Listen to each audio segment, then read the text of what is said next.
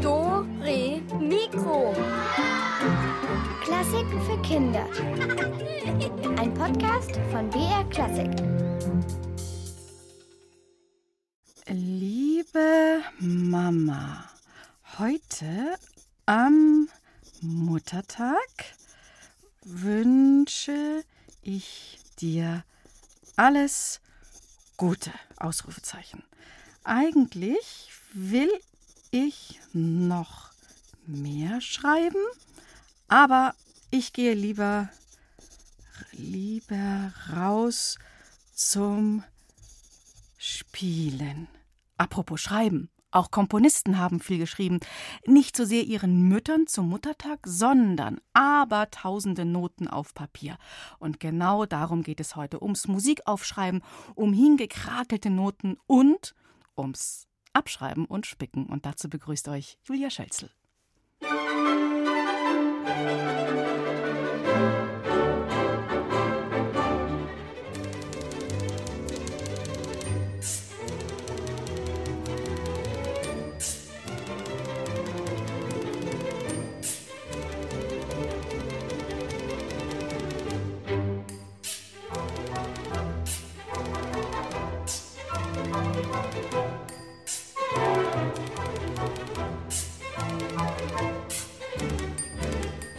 Stück war das für Schreibmaschine und Orchester.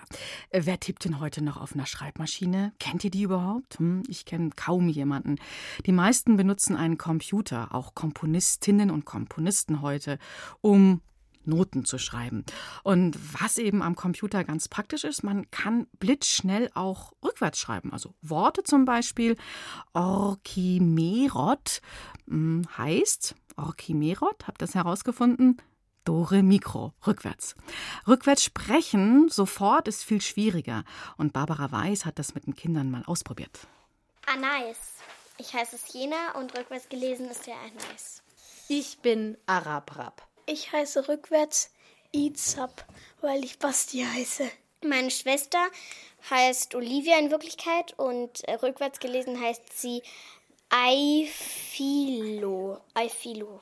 Ich habe mir den Namen aufgeschrieben, weil du im Kopf, du hast zwar die Buchstaben vor dir, wie sie richtig rumgeschrieben werden, aber wie sie falsch geschrieben werden, da macht das Gehirn einfach mal Klick und du weißt es nicht.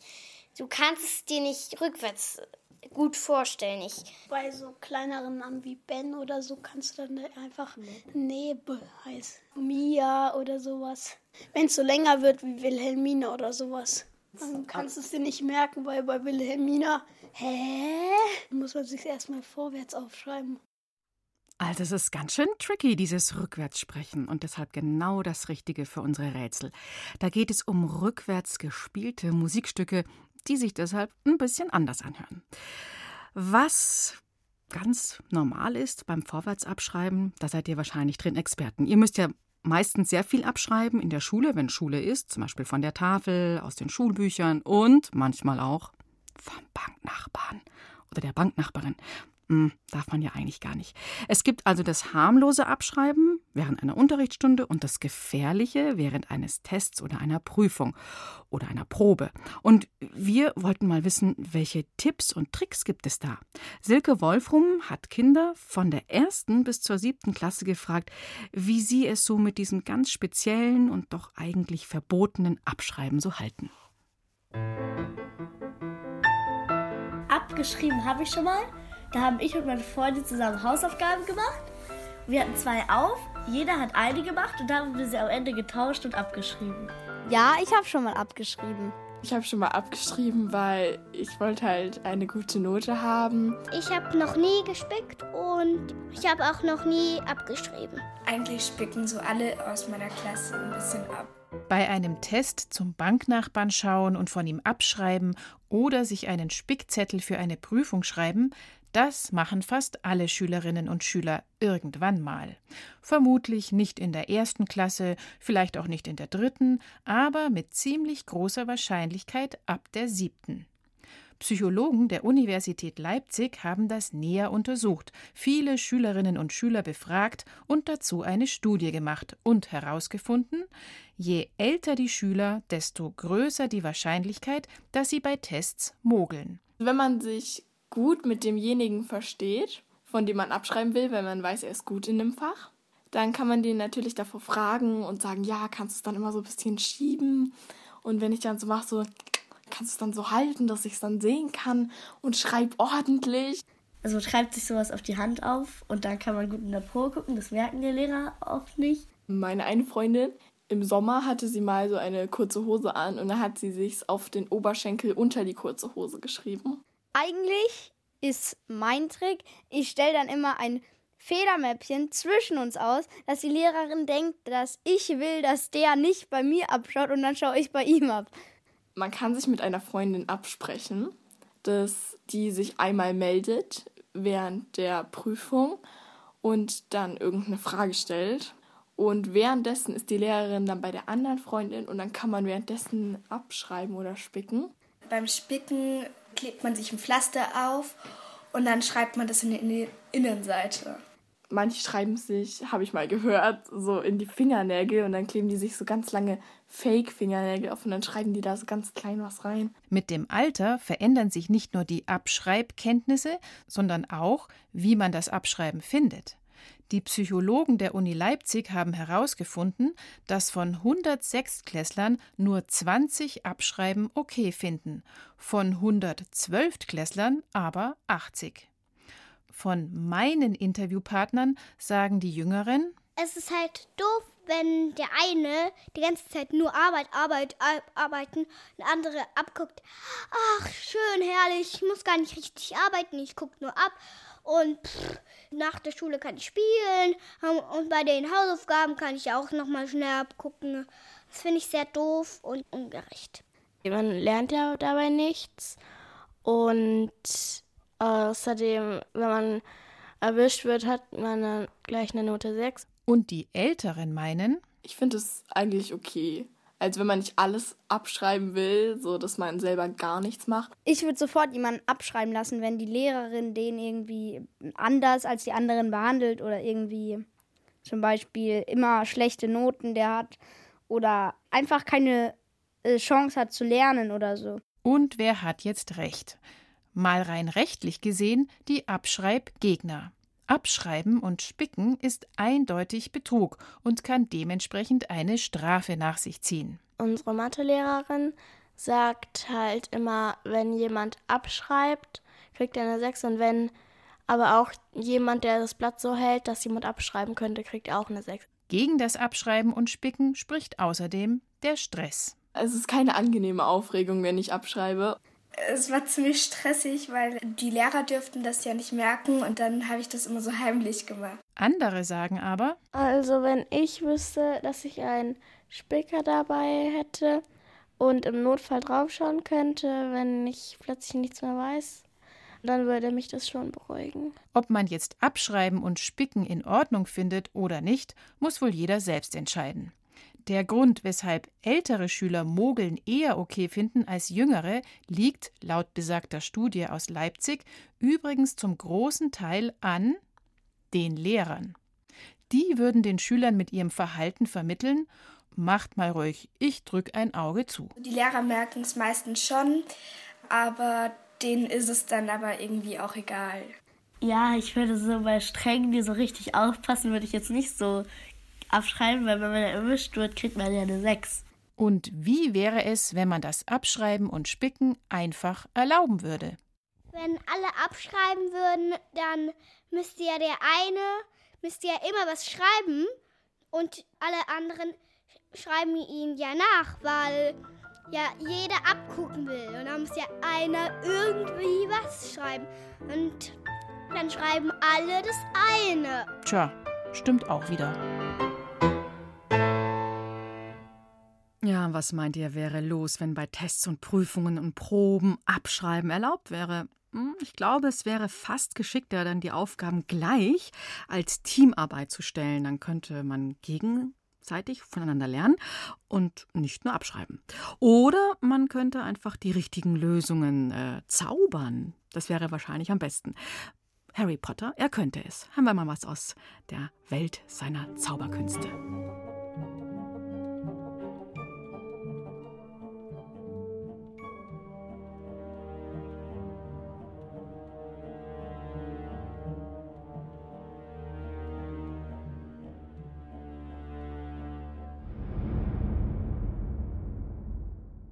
Musik aus der Zauberwelt von Harry Potter.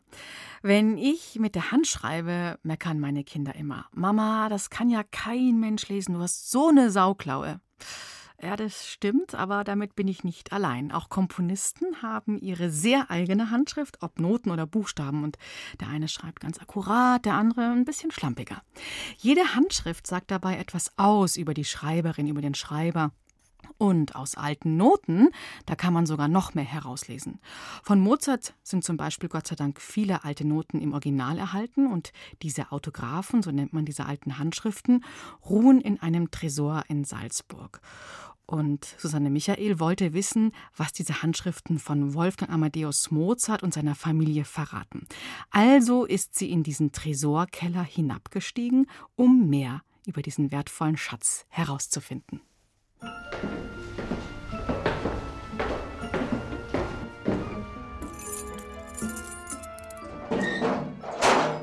Unten im Keller angekommen, stehe ich gemeinsam mit Armin Prinzing, dem Bibliotheksleiter der Stiftung Mozarteum, vor einer dicken, schweren Panzertüre wie bei einer Bank. Um diese zu öffnen, braucht man einen geheimen Code.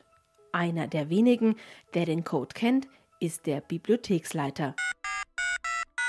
Ja, unsere Autographen sind unheimlich wertvoll. Also die Originalhandschriften von Mozart und seiner Familie, die wir dort aufbewahren, die sind so wertvoll, dass wir natürlich auf gar keinen Fall wollen, dass die jemand stiehlt. Deshalb haben wir ganz dicke Panzertüren da drin und auch viele verschiedene Alarmanlagen, die sicherstellen, dass kein Mensch da reinkommt, der nicht da rein darf. Millionenschwere Schätze verbergen sich hier unten. Mehr als 300 handgeschriebene Musikstücke, uralte Briefe und Noten, die von der Familie Mozart höchst persönlich stammen. Im Autographentresor ist es ziemlich dunkel und so warm wie draußen ist es auch nicht. Ohne Pullover würde ich hier ziemlich schnell Gänsehaut bekommen. Es ist ganz wichtig, dass die Bedingungen stimmen, unter denen die Handschriften aufbewahrt werden. Ganz wichtig ist, dass das normalerweise immer dunkel ist, denn Papier leidet sehr, wenn es dem Licht ausgesetzt ist. Und dann ist es auch noch wichtig, dass es nicht zu feucht und nicht zu warm ist. Deshalb haben wir auch eine Klimaanlage, die sicherstellt, dass das immer genau richtig eingestellt ist. Ein ganz schön geheimnisvoller Ort hier. Wir befinden uns übrigens genau unter dem Mozart-Wohnhaus. Etwa 100 Musikstücke werden hier im Tresor aufbewahrt. Mit dabei sind auch Noten, die Mozart bereits als Kind komponiert hat.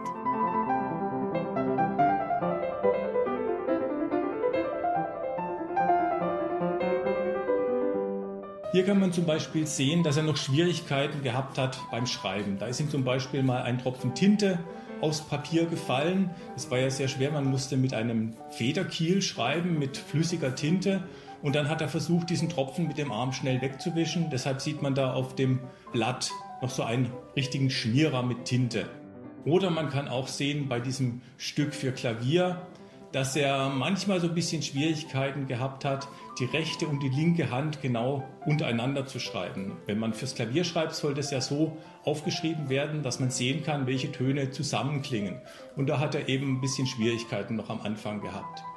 Aber man sieht auch bei diesen ganz frühen Kompositionen von Mozart als Kind schon, dass er ein Wunderkind war. Also er überlegt nicht lange, er muss nicht überlegen, wie schreibt man jetzt diese Note, was mache ich jetzt, sondern man sieht, dass er sich hinsetzt und das in einem Rutsch aufschreibt. Das Papier, auf dem Mozart vor über 200 Jahren mit Tinte geschrieben hat, wurde damals aus Lumpen hergestellt, also aus Stoffen. Viele Schriften sind daher auch heute noch sehr gut erhalten. Dieses Papier, das ist sehr stabil, das kann man gut in die Hand nehmen. Das war ja dafür gedacht, dass man es auf ein Notenpult legt. Und da musste das natürlich auch ein bisschen was aushalten und ist deshalb von sehr guter Qualität.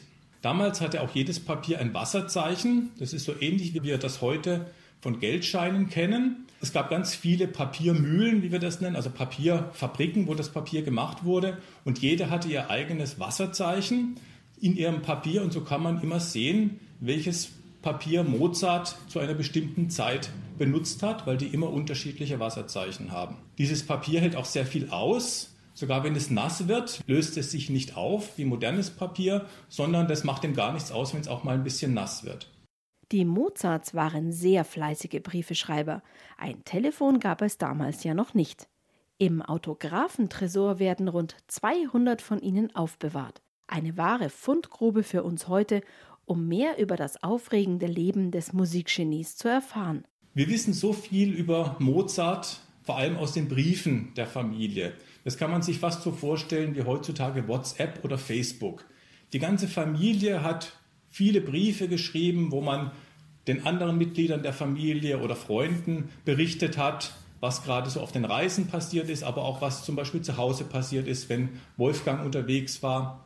Und so erfahren wir viele spannende Geschichten über das Leben von Mozart, wo er war, wo er aufgetreten ist, wie schwierig das Reisen war, na, wie kalt es war, wie unbequem diese Kutschen waren. Und so können wir sehr schön sehen, wie das Leben von Mozart und seiner Familie damals war. In einem Brief von Wolfgang Amadeus Mozart, der hier im Autographentresor aufbewahrt wird, heißt es zum Beispiel Ich habe nun acht Tage in diesem Wagen ausgehalten. Länger wäre ich es aber nicht imstande. Nicht wegen der Strapaz, denn der Wagen ist gut gepolstert, sondern nur wegen den Schlafen. Alle Tage um vier Uhr weg, mithin um drei Uhr aufstehen. Zweimal habe ich die Ehre gehabt, um ein Uhr nachts aufzustehen, weil der Wagen um zwei Uhr wegging. Sie wissen, dass ich im Wagen nicht schlafen kann. Mithin könnte ich es, ohne Gefahr krank zu werden, nicht so fortsetzen. Auch als Kind hat Wolfgang Amadeus Mozart übrigens schon Briefe geschrieben, war er ja die meiste Zeit auf Reisen und konnte so auch viele seiner Freunde nur selten sehen. So gibt es im Autographentresor auch einen Brief, den Wolfgang Amadeus Mozart als 13-Jähriger an eine Freundin geschrieben hat, und zwar teilweise auf Lateinisch, um zu sehen, ob sie es auch versteht. Ich bitte um Verzeihung, dass ich mir die Freiheit nehme, Ihnen mit etlichen Zeilen zu plagen. Aber weil Sie gestern sagten, Sie können alle Sachen verstehen, ich mag Ihnen lateinisch herschreiben, was ich nur will. Cuperem scire, de qua causa aquam plurimis adolescentibus otium usque adeo estimatur. Ut ipsi sine verbis, nec verberibus ad hoc sinantabduzi. Übersetzt heißt das, dass er gerne von seiner Freundin gewusst hätte, warum so viele junge Menschen das Nichtstun so sehr schätzen und sich weder mit Worten noch mit Prügel davon abbringen lassen wollen. Das zeigt sehr schön, wie viel Humor Mozart schon als Jugendlicher gehabt hat. Also, dass er sehr viel Spaß schon gemacht hat. Ist ja logisch, wenn man ab und zu mal einen Witz macht, ist das Leben ja insgesamt, auch heute noch, viel lustiger. Wie wäre es jetzt, wenn wir mal ein frühes Stück von Mozart hören würden? Hier haben wir eins aus dem Hut gezaubert. Das hat er in Salzburg komponiert, als er 15 Jahre jung war.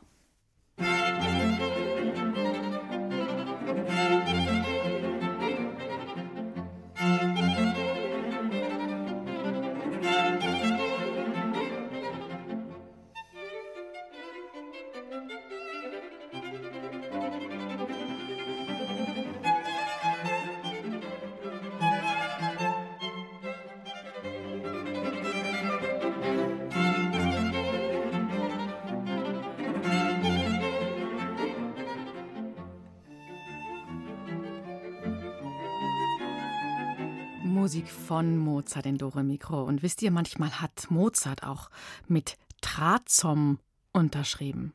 Klingt wie ein Geheimname, aber dahinter steckt ein einfacher Trick. Mozart hat seinen Nachnamen einfach rückwärts geschrieben und dann wird eben aus Mozart, probiert es aus, Trazom. Hm. Was kann man denn sonst noch so alles rückwärts machen? Wenn du rückwärts isst, dann kommt das Essen ja nicht in den Mund rein, sondern aus dem Mund raus.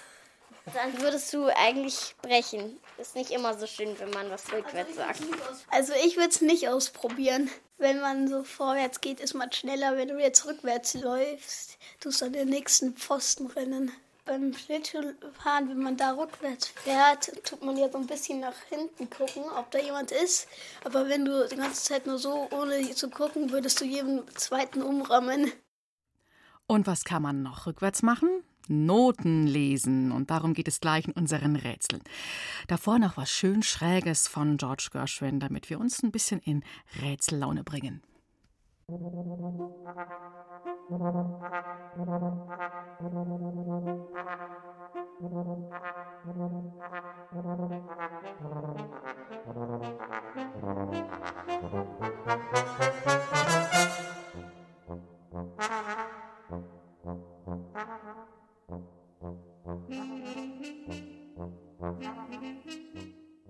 Und jetzt wird es aber höchste Zeit, dass ihr was zu tun kriegt. Her mit unserer Rätselkiste! Und da liegt Zaubertinte für euch drin, die ihr jetzt gewinnen könnt. Und drei Rätsel. Da sitzt die Klavierlehrerin Pia Schummelmeier an ihrem alten Flügel und guckt in die vielen Noten. Oh, kenne ich alles schon. Schon tausendmal gespielt, schon tausendmal unterrichtet, denkt sie. Boah, wie langweilig. Hm, wie wär's, wenn ich die Stücke mal rückwärts spiele? Pia Schummelmeier ist begeistert, ihre Langeweile ist verflogen und sie probiert es gleich bei ihrem nächsten Klavierschüler aus. Und ihr sollt herausfinden, um welches Stück es sich handelt, auch um welchen Komponisten. Hier Rätsel Nummer 1. Was von Rapp?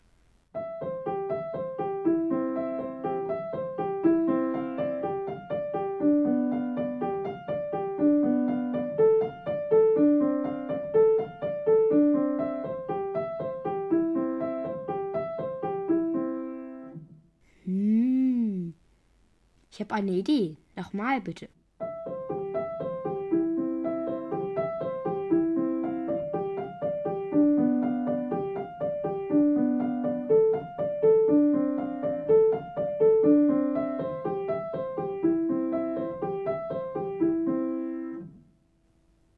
Was meint ihr? Welches Stück hat Pia Schummelmeier rückwärts gespielt? Und wer hat es komponiert? Ruft mich an 0800 8080 303. Die Nummer sage ich nicht rückwärts, nur vorwärts. 0800 8080 303.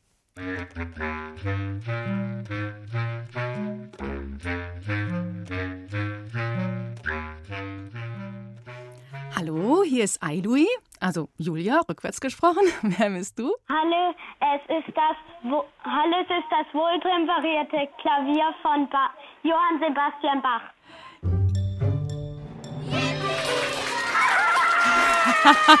okay, ihr seid gleich mehrere. Super. Und weißt du auch, welches Stück von dem wohltemperierten Klavier? Weil das sind ja ganz eine riesige Menge von Stücken. Ähm, nee, das weiß ich nicht. Ganz einfach, ganz einfach. Einfach, ganz einfach. Womit fängt man an? Meistens mit dem erste. das erste, genau, in C-Dur. Genau, in C-Dur. Genau, in C-Dur. Also hier habe ich ein lustiges Echo. Könnt ihr mal das Radio leiser machen? Ja. Ja, hallo. Du, wer, sagst du mir noch deinen Namen? Äh, Alex Alex. Rückwärts ist es Xela, oder? Zieler. Zieler, okay. Nee, nicht der Nachname, ich meine deinen Namen rückwärts gesprochen. ja, pri- prima. Dann hast du jetzt gewonnen, Zaubertinte und das erste Präludium aus dem wohltemperierten Klavier, sogar von Band 1 von Bach, stimmt. Super. Okay? Ja. Gut. Danke. Dann gerne und nicht auflegen, nach dranbleiben. Ja? Mhm. Okay, alles klar. Ciao, Alex. Ja, wieder sitzt Pia Schummelmeier am Flügel und spielt für ihren Schüler aus Langeweile rückwärts. Was ist denn jetzt das hier für ein Stück und welcher Komponist? Was von einem Holf?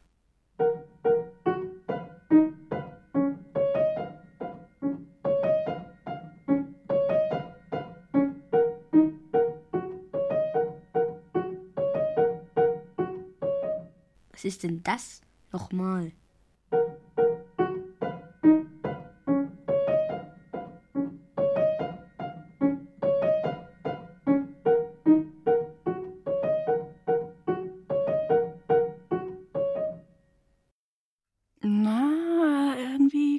Bisschen bekannt vor. Von einem Holf? Hm, merkwürdig.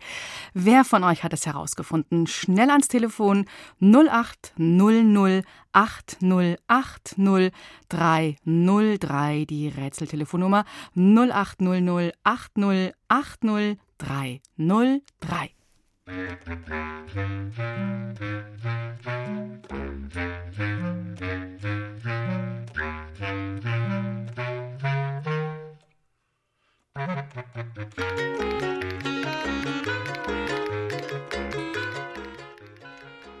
Hallo, hier ist Julia. Wer ist denn am Telefon? Ich bin Marie. Hallo Marie, grüß dich. Was glaubst du, welches Stück war das denn?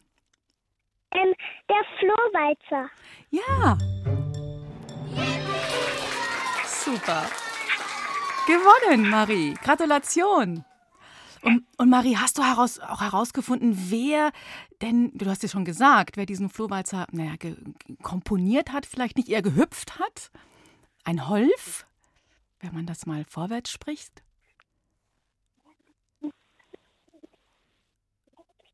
Holf wird, äh, ich helfe dir ein bisschen. Du hast gesagt Flohwalzer, das ist richtig, weil der Floh, wenn man den rückwärts spricht, wird nämlich zum Holf. Marie, bist du noch dran? Ja. Okay, cool. Gut, dann noch nicht auflegen, dranbleiben.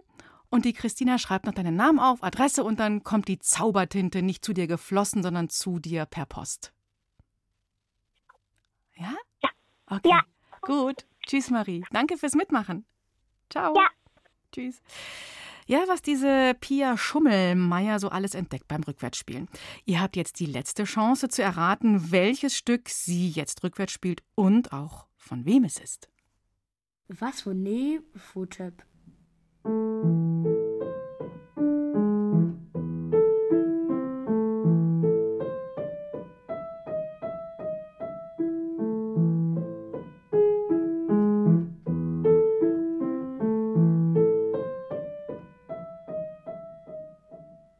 Hä?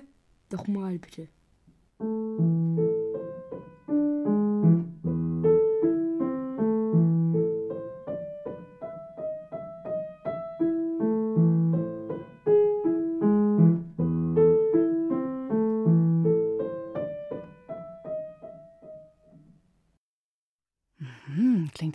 Ganz hübsch rückwärts. Was glaubt ihr, was hat Pia Schummelmeier da für ihren Schüler rückwärts gespielt? Wie heißt der Komponist? Als Preis gibt es für euch Ethnie Rebuaz, also Zaubertinte. Hier die Telefonnummer 0800 80 80 303.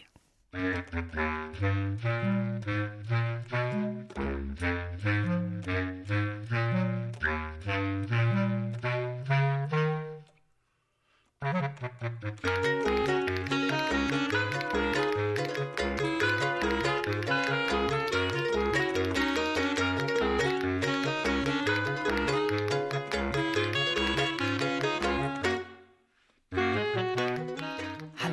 hier ist Julia. Hallo, Matthias Schober hier. Hallo. Äh, wer ist da dran? Äh, ich bin der Matthias Schober. Okay. Und was glaubst du? Was ist das für ein Stück gewesen? Also, das war, glaube ich, für Elise. Mhm, super. Und wie heißt der Komponist? Äh. Ah, da kommst du drauf.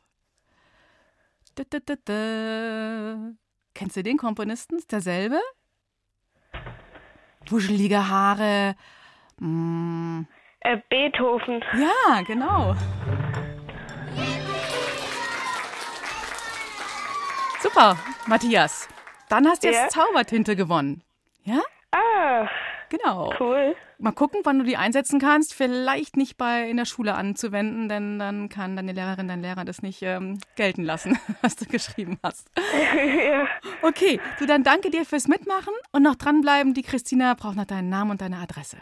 Ja? Okay. Okay, also vielen Dank und tschüss. Tschüss. Ciao.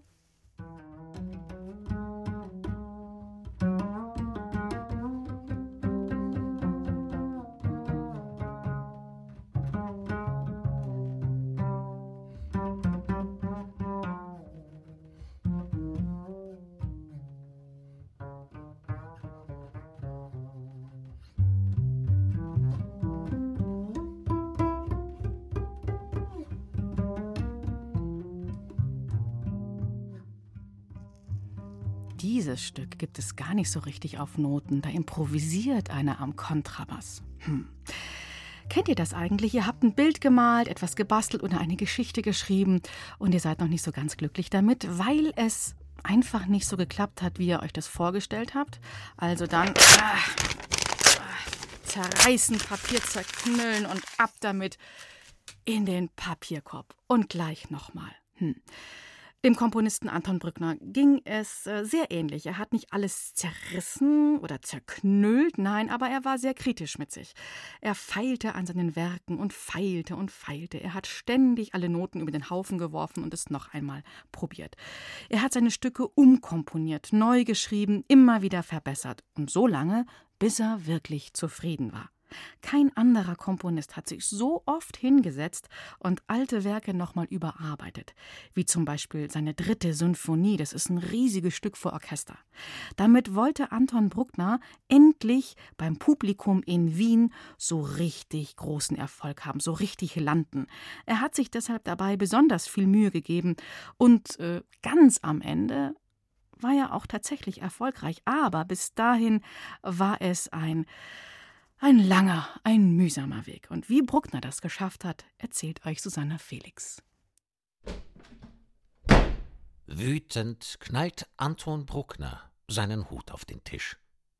Dann packt er die Mappe mit den Noten und schleudert sie in die Zimmerecke. Diese Musiker, was haben sie nur gegen seine neue Sinfonie?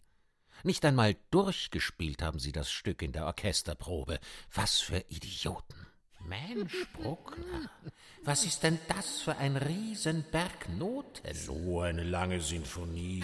Da zieht sich die Musik ja in die Länge wie ein Kaugummi. Und das Publikum schläft ein vor Langeweile. Und was ist das hier? So viele kleine schwarze Noten in der Geigenstimme, das können wir nicht spielen. Da kriegt man ja einen Knoten in den Fingern. Vergiss es. Dann sollen sie halt mehr üben, denkt Bruckner verärgert. Leise und feierlich, so beginnt sie, seine große neue Sinfonie. Ein bisschen düster, fast schon unheimlich. Na ja, lang ist die Musik schon, 2056 Takte. Über eine Stunde dauert die Sinfonie.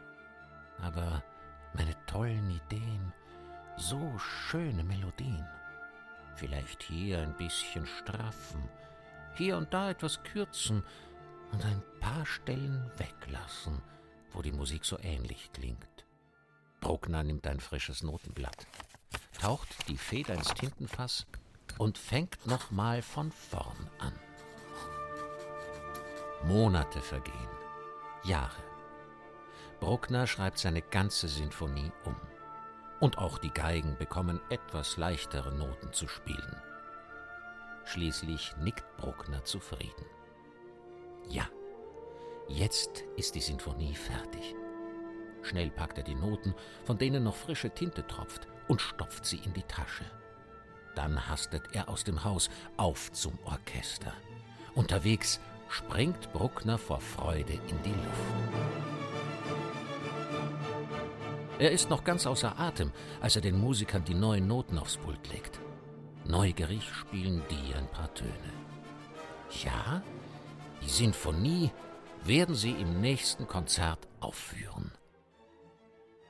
Bruckner ist ganz aufgeregt. Die Nächte vorher kann er kaum schlafen. Doch was ist das? Die Leute rennen aus dem Saal. Erst ein paar wenige, dann immer mehr. Sogar einige Musiker hören auf zu spielen und gehen einfach von der Bühne. Verzweifelt blickt Bruckner auf die vielen leeren Plätze. Ist seine Musik so schlecht? Ja, schimpfen die Kritiker in den Zeitungen. Bruckner komponiert wie ein Betrunkener. Er hängt Musikfetzen einfach aneinander wie bunte Bauklötze, aber die passen überhaupt nicht zusammen. Wer Bruckners Sinfonie hört, glaubt, er hat Fieber und bildet sich diese grässliche Musik nur ein. Aber sie ist wirklich so schrecklich. Haben ja alle keine Ahnung, ärgert sich Bruckner. Wartet nur, euch zeige ich es. Wieder setzt er sich an den Schreibtisch. Mit einem Berg leerer Notenblätter, einem frischen Tintenfass und neuen Ideen.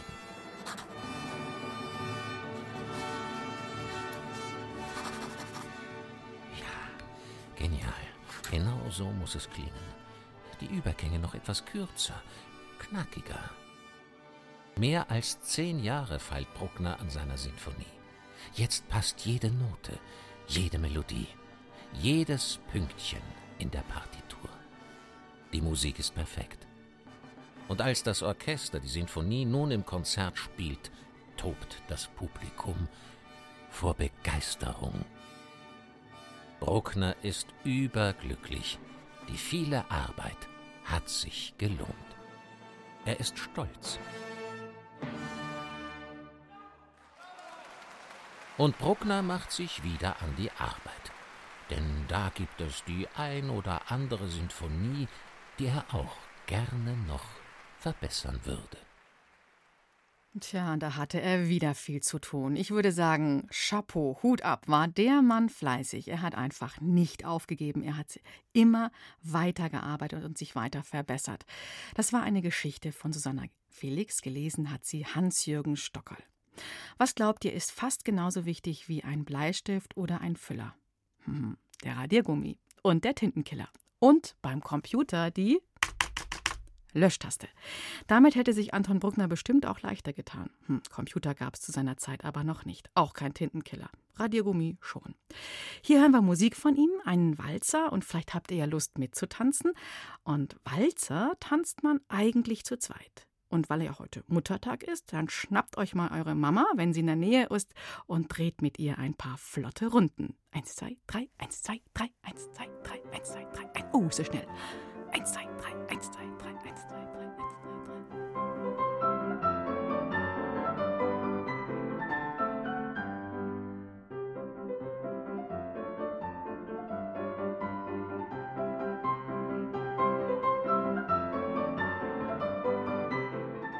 So, genug Walzer getanzt. Jetzt mal ab an den Schreibtisch und schnell einen Brief schreiben. Nee, nee, das ist mir viel zu anstrengend. Wenn wir heute jemandem, der gerade nicht da ist, irgendwas mitteilen wollen, dann gibt's dafür zum Beispiel E-Mail, Telefon, SMS, WhatsApp. Ganz selten schreiben wir mal einen Brief, so richtig mit Briefmarke drauf und feinem Papier. Früher aber, als es diesen ganzen elektronischen Postkram noch nicht gab, da musste jede Kleinigkeit in einem handgeschriebenen Brief angefragt werden. In ganz höflicher Sprache, ein bisschen umständlich und gestelzt.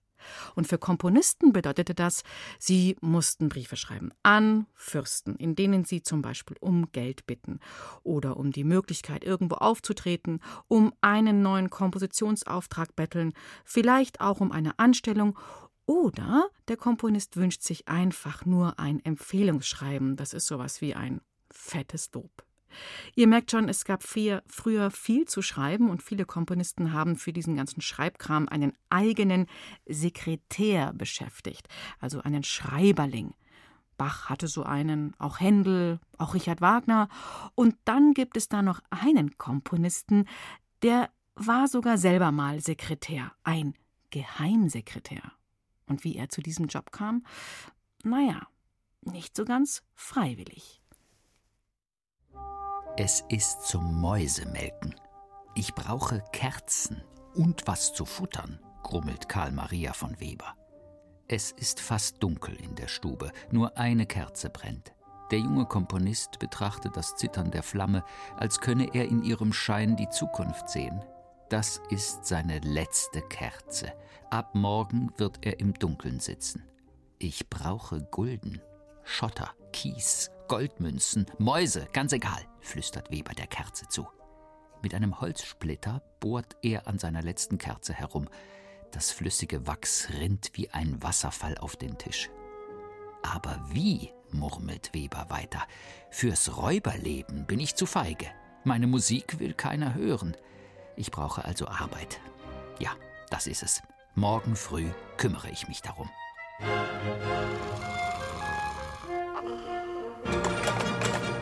Weber kennt eine Menge Leute. Über ein paar Ecken und ein paar Beziehungen bekommt Weber tatsächlich eine Arbeit, einen Job, mit dem er Geld verdienen kann. So eine richtig ordentliche, feste Stelle.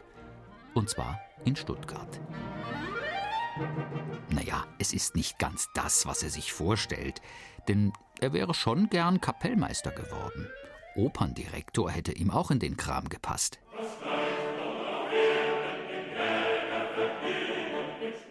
Aber in der Not frisst der Teufel bekanntermaßen Fliegen. Und so wird man halt Sekretär, sagt sich Weber. Geheimer Sekretär darf er sich fortan am Hof von Herzog Ludwig in Stuttgart nennen. Geheim heißt auf gut Deutsch, er ist Mädchen für alle schriftlichen Angelegenheiten. Am Anfang läuft alles wie geschmiert. Weber kommt hierher, Weber rennt dorthin, Weber gehorcht. Weber schreibt sich die Finger wund. Weber erledigt alle höfischen Korrespondenzen. Weber verbrennt sich den Daumen am Siegellack. Autsch! Verflixt und zugenäht. Jetzt habe ich schon wieder eine neue Brandblase. Ah, und das dämliche Tintenfass. Jetzt läuft die ganze Soße übers Papier. Nee, nee, nee, nee, nee, nee. Als er immer tiefer in die Geschäfte des Herzogs eingeweiht wird, schlottern ihm die Knie. Weber, er möge doch bitte dafür sorgen, dass mehr, mehr, mehr Gelder in die Kasse des Herzogs fließen, lautet der Befehl. Weil, das mal unter uns, der Herzog lebt auf zu großem Fuß. Ziemlich blöd dabei ist allerdings, dass der Herzog mehr Geld ausgibt, als er einnimmt. Und dieses Problem wiederum ist Karl Maria von Weber höchst bekannt. Das hat er nämlich auch.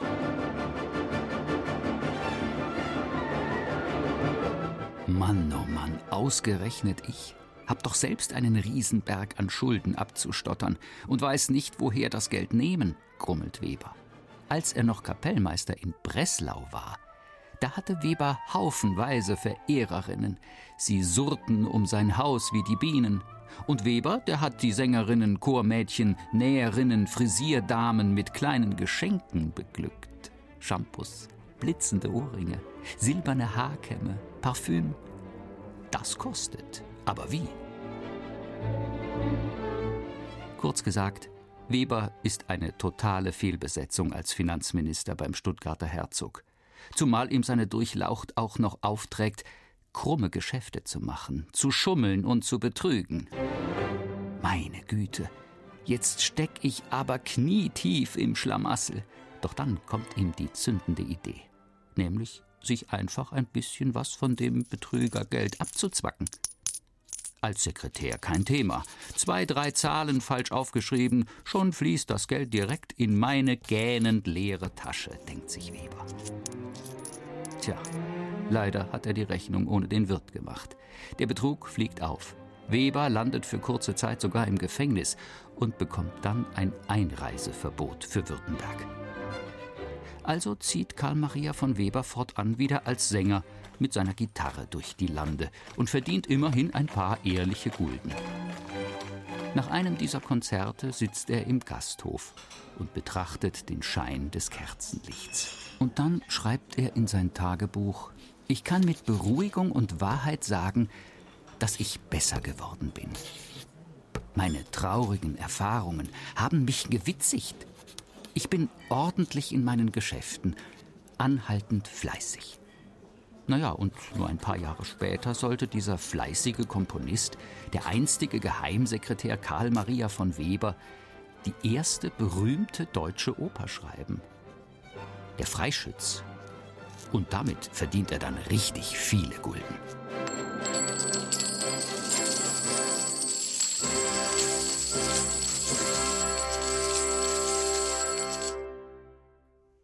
Manchmal kommt man eben auch auf sehr merkwürdigen Umwegen zum Erfolg. Sylvia Schreiber hat den Geheimsekretär Weber aufgetan. Erzählt hat euch Christian Schuler. Das war's für heute in Dore Mikro. Nächstes Wochenende, da nehmen wir mit, gehen wir mit euch in die Berge. Um fünf nach fünf hier in BR Klassik. Und bis dahin wünsche ich euch noch eine sehr schöne Maiwoche. Ciao, Servus und auf Wiederhören, sagt Julia Schölzel.